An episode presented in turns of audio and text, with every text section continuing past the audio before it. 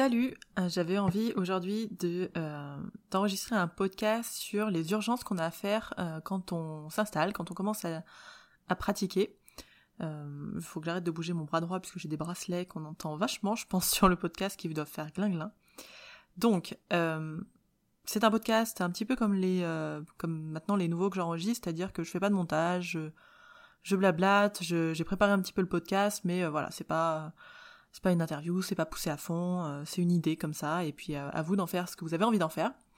Donc les urgences, pour moi, euh, à faire en tout début d'activité, c'est-à-dire les, les gros trucs qu'on devrait faire et qu'on ne fait pas. Et à la place, on va aller faire du quel, quel fauteuil choisir, quel, comment dois-je faire ma carte de visite, mon site internet, etc. Qui peuvent être aussi des urgences, mais elles sont très spécifiques, c'est-à-dire qu'elles doivent rentrer dans un contexte une carte de visite, on n'en fait pas, euh, enfin, ou un flyer, on, les fait pas pour rien, qu'on sait à qui on va les donner, comment on va se présenter, etc. Donc, euh, les urgences à faire pour moi euh, en début d'activité, je crois qu'une des, premières choses à faire avant de commencer, en tout cas, à pratiquer, ça va être de créer son cadre de pratique.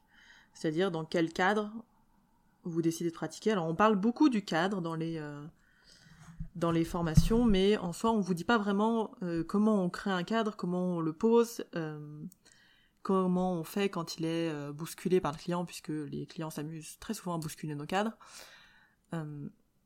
voilà, c'est très vaste, mais je pense que je referai un podcast spécifiquement sur le sujet du cadre, puisque de toute façon, je devais faire un atelier là-dessus et, je pense que je vais le faire aussi. Mais un cadre, pour moi, ça a plusieurs piliers, notamment ceux de la déontologie. Donc la déontologie va être euh, plus liée à notre profession, aux valeurs de notre profession, aux règles de notre profession. Malheureusement, c'est ce qui manque énormément chez nous, à part les euh, différents syndicats qui ont émis quelques, euh, quelques déontologies. Il y a quand même peu de, peu de réglementation ou de, de valeurs communes, je trouve, au métier d'accompagnant, d'hypno, etc. C'est un peu la foire, même carrément. Donc euh, la déontologie, je vous invite vraiment à aller lire les déontologies des différents syndicats, que ce soit le SNH, SDMH, euh, le dernier, je me rappelle plus. Bon, vous trouverez. Vous écrirez syndicat hypnose euh, sur Google et je pense que Google est votre ami. Donc la déontologie, l'éthique, là ce sera plus vos valeurs personnelles. on va retomber sur ce qui est important pour vous, comment vous voyez le changement. On en a parlé dans un précédent podcast. Euh, qu'est-ce que vous voulez, quelle est votre place, vous, dans euh, l'accompagnement, quelle est la place de l'autre, etc. Donc là, c'est vous avec vous-même, euh, vos valeurs. Et puis, il va y avoir tout ce qui est de la temporalité dans le cadre. Donc la temporalité, ça va aller assez loin puisque c'est, par exemple, en combien de séances, désolé pour le bruit des bracelets, la flemme de refaire. Euh, en combien de séances euh, je vais accompagner le client? Donc bah là forcément, je vais entendre du mais je peux pas savoir à la place du client euh, en combien de séances. Oui, mais tu as une façon de travailler. C'est-à-dire que tu peux accepter de faire du one shot. Moi, je n'accepte pas ça. J'acceptais pas ça, j'accepte toujours pas d'ailleurs. je fais jamais de séance en une fois. Mon cadre à moi, il était trois séances minimum je, je fais pas moins en fait. Donc si on décide au bout de la première séance de travailler ensemble, on fait trois séances ensemble. Première inclus. Euh, mais si vous voulez pas faire ça, et eh ben on travaille pas ensemble, en fait, tout simplement. Donc ça, ça, ça demande d'apprendre à, dire non et de comprendre que si on dit non, ça veut pas dire qu'on n'aura plus jamais de clients, ça veut juste dire qu'on bosse pas avec cette personne-là, mais qu'on pourra bosser avec d'autres. Donc euh, ça, votre nombre de séances, ça dépend totalement euh, de vous et de comment vous voyez l'accompagnement. Euh, il y avait quelque chose que m'avait dit Melinda, mon amie qui est Melinda Orsay, qui est très juste, c'était si euh, on veut pas vendre de la baguette magique, comment on peut encore vendre des une séance? Et ça m'avait. Euh, alors moi j'étais déjà très d'accord sur l'idée, mais la façon dont elle me l'a amené, je trouvais ça très intéressant. Donc je vous l'amène aussi. Si vous voulez pas faire de baguette magique, comment vous pouvez vendre une seule séance? Euh, Donc la, la temporalité du nombre de séances, la temporalité entre les séances aussi. Est-ce que vous laissez deux semaines, trois semaines euh, Est-ce que vous calez vos rendez-vous à l'avance avec la personne Est-ce que c'est elle qui vous rappelle quand elle a besoin? Tout ça, c'est votre cadre à vous en fait. C'est pas à l'autre de décider de ça. C'est c'est à choisir. Et il y a pas de bonne ou de mauvaise façon. Il y avait un débat il y a pas très longtemps sur le groupe hypnose là sur euh, est-ce qu'il y a c'est pas vraiment un débat, c'était une question intéressante d'ailleurs, c'est est-ce qu'il y avait euh, des, des, sources scientifiques sur il faut laisser deux semaines entre chaque séance. Alors moi on m'avait dit que c'était le temps que le cerveau processe. A vraiment je suis pas du tout sûr qu'il y ait de règles en la matière. Le coût des 21 jours pour changer d'habitude, c'est une connerie royale. Donc, euh, donc non, ça marche pas du tout. Si vous êtes dans l'idée qu'il faut laisser minimum trois semaines pour changer quelque chose, non. Moi, j'avais mis deux semaines parce que je trouvais qu'au bout de deux semaines, je, euh, perdais un truc dans, dans le rapport avec le client, je, je zappais, j'avais trop de boulot à côté et j'aimais pas ça. Alors, euh, du coup, je mettais deux semaines et je trouvais que pour lui, pour le suivi et qu'il soit encore dedans et qu'en deux semaines, il ait fait les choses dont on avait parlé ou des choses comme ça, et eh ben c'était un bon c'était un bon timing. C'est-à-dire qu'une semaine c'était trop court, parce qu'on se fait rapidement prendre par la vie, deux semaines c'était bien, et trois semaines ça devenait un peu long, c'est-à-dire que la personne zappait, passait à autre chose, faisait pas forcément les exercices, etc. Ça laissait trop de temps. C'était euh, comme ça que moi je pratiquais quand je pratiquais que du cabinet. Donc euh, voilà, donc il y a cette temporalité-là, il y a la temporalité de quand est-ce que s'arrête euh, un suivi, à quel moment un suivi s'arrête, quel est le, critère de fin d'un suivi? Donc bah, ces critères ils vont être plutôt différents puisque c'est des, des critères peut-être de vos clients. Donc là, bah, ce sera plus eux qui vont décider. Mais ça pourrait être un critère un peu aussi à, vous qui est, euh, bah, il est sur les rails et, euh, et je sais qu'il va atteindre son objectif parce que voilà, il pourra revenir voir si besoin, mais euh, il est sur le bon chemin. Ou est-ce qu'il faut qu'il ait atteint forcément son objectif? Et si oui, combien de temps? Par exemple, si je prends arrêter de fumer, souvent ce qu'on zappe dans arrêter de fumer, c'est le maintien, puisque arrêter de fumer en soi n'est pas c'est pas le plus difficile, c'est le maintien qui est difficile. Donc oui, arrêté de fumer, mais qu'en est-il du maintien? Euh, Est-ce que je, mets deux trois séances après pour euh, vérifier le maintien avec lui, pour aller bosser des trucs plus profonds? Ça, c'est vraiment à vous de voir. C'est vraiment à vous d'y réfléchir et, de vous poser et de vous dire bon bah voilà, euh, moi mon cadre actuel il est comme ça et il sera amené à changer au fur et à mesure de votre pratique, de votre expérience. Au début, on a souvent des cadres qui sont ou trop flexibles ou ou trop comment dire l'inverse de flexible. c'est dur les mots. Euh, trop rigide. Donc, euh, je vous ai vu là hurler dans votre tête, mais c'est rigide, Anna, l'inverse de flexible. Donc, on a souvent des cadres au début trop flexibles, voire absents complètement, et euh, ou trop rigides parce qu'on a peur de se le faire secouer, etc. Donc, voilà pour la temporalité. Un dernier petit truc, c'est aussi la temporalité des retards. C'est-à-dire, il y a un retard. En fait, il faut envisager les, possibilités de ce qui peut arriver. Et, c'est pour ça que je vous dis que plus vous allez avancer dans la pratique, plus vous allez avoir des choses qui vont vous arriver que vous n'aviez pas envisagées et auquel cas vous allez revoir votre cadre en fonction de ce qui arrive. Mais le retard, on sait tous qu'il y en a. Les lapins, qu'est-ce que je fais euh, pour un lapin? Un retard, au bout de combien de temps je n'accepte plus la personne euh, parce que je peux pas me permettre de prendre sur la séance d'après. Et là, je t'entends me dire oui, mais de toute façon, Anna, je n'ai qu'une séance par jour, donc je peux largement prendre sur la séance d'après. Eh bien, non, non, votre cadre justement, vous apprenez à le poser quand c'est facile puisque vous avez peu de personnes. Euh, comme si vous aviez quelqu'un après, en fait. Vous pouvez pas prendre deux heures de séance parce que vous n'avez pas osé interrompre la personne et parce que euh, elle a tranquillement transgressé le cadre qui était une heure de séance, puisque dedans il y a aussi évidemment le temps de la séance, hein, combien de temps vous prenez pour une séance. Donc voilà, vous pouvez pas vous, vous, vous permettre de vous dire bon bah on verra quand j'aurai plus de monde. Là, non, bah non, vous apprenez quand c'est facile, vous cadrez, vous machin. ça c'est plus simple de dire à quelqu'un une fois bon bah voilà la, la séance est terminée, je vous invite à à me payer et à vous barrer. Euh, on ne dit pas ça comme ça, que de le faire quand t'as 160 clients et que tu te fais déborder. Donc vraiment, prends ton temps. C'est cool si t'en as pas beaucoup des gens, tu peux t'entraîner avec ton cadre. Donc pour reprendre la temporalité, euh, ça va être donc la temporalité de pendant la séance, combien de temps dure une séance, entre combien de temps et combien de temps si vous voulez absolument faire une fourchette, en vous rappelant que petite euh, loi de Parkinson, plus vous mettez de temps pour faire une tâche, plus elle prendra ce temps. C'est-à-dire que si vous dites que votre séance va durer une heure et demie, la séance durera une heure et demie. Si vous dites qu'elle durera une heure, elle durera une heure. Si vous dites que ça durera 45 minutes, ça durera 45 minutes. Et pour avoir testé ces trois configurations, j'avais commencé à une heure et demie euh, parce que j'avais vraiment le truc de oh là là, mais il faut que je lui donne plein de temps et qu'il soit content après la séance et qu'il soit content de moi. Donc plus je lui donne du temps et plus il va être content. Oui et non, parce que je suis en train de prendre sur son temps perso, peut-être, je sais pas. Euh, Ensuite, j'étais passée à une heure, et puis je m'étais dit, est-ce qu'en 45 minutes, ça passe aussi? Puisque je me rendais compte quand, que je forçais à, euh, à remplir l'heure, en fait. Je me forçais à remplir l'heure. Et ça me dérangeait fortement, parce qu'en fait, comme je savais que je les voyais sur la durée, ce qu'on avait à travailler sur le moment, voilà, j'avais pas envie de trop en travailler non plus, j'avais pas envie de faire des, des, des, trucs à rallonge avec 170 protocoles, c'était pas ma manière de fonctionner. J'avais pas envie de travailler trois problèmes en même temps. J'aimais bien en travailler un par séance et voir comment ça avançait, etc. Un petit peu l'idée du plus petit pas, quoi.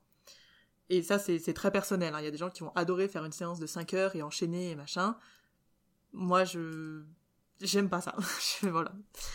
Donc, euh, donc j'avais essayé en 45 minutes, je me perds toute seule dans mon, dans mon blabla, et euh, ça passait en 45 minutes, et ça surtout ça me laissait plus de euh, liberté. Donc j'avais fini par dire, ce sera entre 45 minutes et une heure, une heure et quart de séance. Et je restais plus souvent sur 45 minutes que sur une heure et quart. Après, on a toujours les clients qui sont les clients de la poignée de porte, c'est-à-dire qu'au moment de partir, c'est là qu'ils disent les trucs les plus intéressants. Ça arrive, c'est comme ça. Donc ça, c'est une des premières voilà, donc la déontologie, l'éthique, la temporalité. Dans le cadre va aussi rentrer évidemment le paiement. Euh, de moyens de paiement obligatoires hein, de toute façon en France. Donc après là vous voyez comment vous faites. Vous faites payer avant la séance, à fin. Vous faites des forfaits, ça, vous regarde. Euh, va y avoir plein d'autres choses dans le cadre, mais si je m'éternise là-dessus, en fait, je me rends compte que je peux faire un podcast complet euh, de 20 minutes sur le cadre, voire beaucoup plus. Donc euh, je vais arrêter avec le cadre, mais en tout cas voilà, c'est quelque chose à... Faites vos propres recherches, regardez un petit peu. Euh, malheureusement, ça a été... Euh, et, je continue, hein, parce que le sujet me passionne. ça a été un peu mis de côté, la question du cadre, puisque ça vient beaucoup de la psychanalyse. Et comme on a un peu jeté le bébé avec l'eau du bain quand on a créé les les thérapies dans les années 70 un peu plus euh, rapides, les TCC, la systémie, euh, l'hypnose qui est revenue en force à ce moment-là. Euh, voilà, tout ça, ça a voulu vraiment se dégager complètement du courant psychanalytique. En plus, c'était côté États-Unis que c'était en force. Donc, États-Unis n'ont jamais vraiment adhéré non plus à fond à Freud. Donc ils sont vraiment détachés complètement du truc psychanalytique et, dans le truc psychanalytique, un des trucs à peu près un peu cool, c'était le cadre et puis la notion, je trouvais, de transfert et de compte transfert. Mais euh, ça, on l'a, on l'a vraiment mis de côté. Donc, vous créez un cadre de séance. Euh, et je rajouterai une notion que vous retrouverez dans le podcast de Jordan Véro qui est absolument euh, passionnant, et donc la notion de Jordan Véro qui est le, le cadre de test, c'est-à-dire c'est une deuxième, c'est un cadre dans le cadre, c'est le, cadre de test pour commencer à expérimenter la transe avec ton client. Donc là, je te renvoie directement au podcast avec Jordan. Si tu ne l'as pas écouté, c'est vraiment très intéressant, il en parle très bien. Donc, première chose, dans les urgences, créer son cadre. Deuxième chose, pour moi, bosser sur soi. Pour arrêter d'écouter l'histoire que vous vous racontez. Alors, bosser sur soi si vous vous sentez en galère pour commencer. Euh, bien que je généraliserai l'idée de bosser sur soi pour enlever les gros gros pavés. Mais si vous sentez que vous avez des peurs, si vous sentez que vous manquez de légitimité, que, euh, vous avez peur d'être visible, d'être jugé, d'être euh, critiqué, euh, que tout ça, ça vous frise un petit peu et que vous n'arrivez plus à bouger, ou alors vous faites que des choses pas hyper utiles, eh bien, n'hésitez pas à bosser sur vous, qui va rejoindre la troisième chose à faire pour moi, qui est d'arrêter de vouloir tout faire tout seul et de se faire entourer, de s'entourer de gens qui peuvent vous aider à avancer. Alors bien sûr que je prêche pour ma paroisse, puisque c'est mon métier, mais euh, personnellement j'ai toujours fait ça, je me suis toujours fait accompagner, alors que ce soit sur du très perso pendant longtemps, euh, et puis ensuite sur le marketing, le développement d'activités, etc. Et le tout seul on va plus vite, ensemble on va plus loin, je te dirais plus que tout seul on va tout seul, et ensemble on va plus vite et plus loin. Puisque tu n'as plus besoin de tout trouver tout seul, t'as plus besoin de faire toutes tes recherches tout seul, que quelqu'un te donne des trames à suivre, que t'as qu'à tester pour voir si ça te correspond ou pas. Il y a des fois ça te correspond pas, et auquel cas tu trouveras ailleurs. Ça arrive, c'est normal. Mais euh, arrêtez de vouloir être tout seul, puisque de toute façon, le métier déjà de euh, d'accompagnant est un métier solitaire. Euh, on est tout seul dans son cabinet, on est tout seul à se démerder avec notre client, on est tout seul à, prendre des coups de panique, à se dire qu'on est vraiment trop nul et qu'on va pas aider les gens, on est tout seul à se remettre en question. Et quand on regarde les réseaux, eh ben, on le sait tous, le réseau c'est c'est l'art du joli, quoi, de, tout ce qui va bien. Donc quand on regarde sur les réseaux, on se compare à nos copains qui, eux, ont 150 avis Google, qui, qui réussissent, qui ont plein de clients. On se compare aux formateurs, on se dit mais qu'est-ce que c'est intelligent ce qu'il vient de dire sur ce post Facebook, vraiment bravo. Et moi je suis trop nulle, donc entoure-toi d'une bande de, euh, de gens qui peuvent ou t'aider ou de gens qui sont un peu dans le même, euh, même étape que toi et vous pouvez vous booster les uns les autres. Attention à pas faire des groupes de dépressifs comme euh, aurait dit Jean-Pierre Chaudot, je crois que c'était lui qui disait ça. Euh, attention à, à, pas faire des groupes de dépressifs euh, qui n'y arrivent pas, ce serait dommage. Mais voilà, moi j'aime bien l'idée de d'avoir dans son entourage 30% de personnes qui alors, oui tu vas pas calculer ton, pourcentage de personnes mais c'est dans l'idée de personnes qui ont bien plus avancé que toi donc qui sont hyper inspirants et qui peuvent t'apprendre plein de trucs des gens qui sont un peu euh, au même moment que toi donc avec qui vous pouvez vous bouger et des gens qui sont plus débutants que toi que tu vois même tu peux aider et c'est assez chouette quand on a tout ça dans son, environnement donc arrêtez de vouloir tout faire tout seul hein, vous êtes rien en train de vous prouver hormis que vous êtes en train de perdre du temps et de l'énergie à vous battre tout seul contre vous-même. Et faire les choses rapidement. Euh, faire les choses rapidement parce que plus vous vous écoutez, et plus vous allez vous trouver des excuses, et plus il va y avoir des freins qui vont se lever, et plus va y avoir des qui vont se qui vont se mettre en place, et plus il va y avoir de la résistance. Et plus vous faites les choses doucement, et plus elles prennent du temps. On retombe sur la loi de Parkinson. Donc n'hésitez pas à, euh, à faire sans savoir que, sans savoir vraiment comment le faire c'est très très vague ce que je suis en train de dire. Euh, ça me rappelle euh, l'idée de Mike Horn. Euh, je ne sais plus le pourcentage qu'il dit, mais qui dit qu'en gros, il a besoin de partir avec, euh, j'en sais rien, 10% des réponses, et que le reste, les 90% qui, qui, qui restent, il va les trouver en chemin. Et ben c'est exactement pareil pour nous. On n'a pas besoin pour faire un, une publication, pour faire un article, pour aller voir des médecins, pour pour j'en sais rien, pour euh, démarcher, pour se faire connaître, pour euh, bouger son réseau. T'as pas besoin de savoir exactement trop trop bien faire. Trop tout bien faire, ok. Euh, t'as pas besoin de savoir faire correctement. T'as besoin de le faire. Alors oui, tu vas te viander au début, et oui, tu vas apprendre petit à petit, et oui, c'est encore mieux si t'es entouré, si t'es formé, si tu apprends le marketing, la com, si tu apprends à bosser sur toi. Oui, évidemment que c'est encore mieux si tu peux aller te présenter à un médecin en sachant pitcher. Bien sûr, euh, que c'est beaucoup plus simple, que quand t'as les outils, c'est plus simple. Mais quoi qu'il arrive, ne te trouve pas l'excuse de ah bah j'ai pas encore cet outil-là, je ne sais pas encore faire ça donc je vais pas le faire. Puisque là on retomberait dans exactement le même problème de euh, la formation au trans qui est je ne sais pas encore accompagner sur le tabac donc je vais faire une formation tabac et peut-être qu'après je pourrai recevoir des gens sur le tabac. Ben non.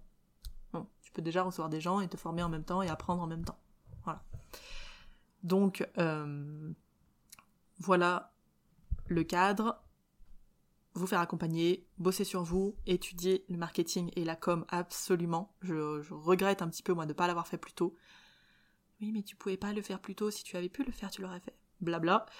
Euh, je regrette de ne pas l'avoir fait plus tôt parce que c'est un domaine qui est vraiment hyper intéressant et surtout euh, qui permet de, développer très facilement son, cabinet. Arrêtez d'écouter les histoires qu'on se raconte, faire les choses rapidement. Voilà à peu près ce que je pourrais vous dire sur les urgences à faire en début d'activité. J'espère que ça va vous parler. D'avoir écouté ce podcast, je vous souhaite une très belle journée et prenez soin de vous.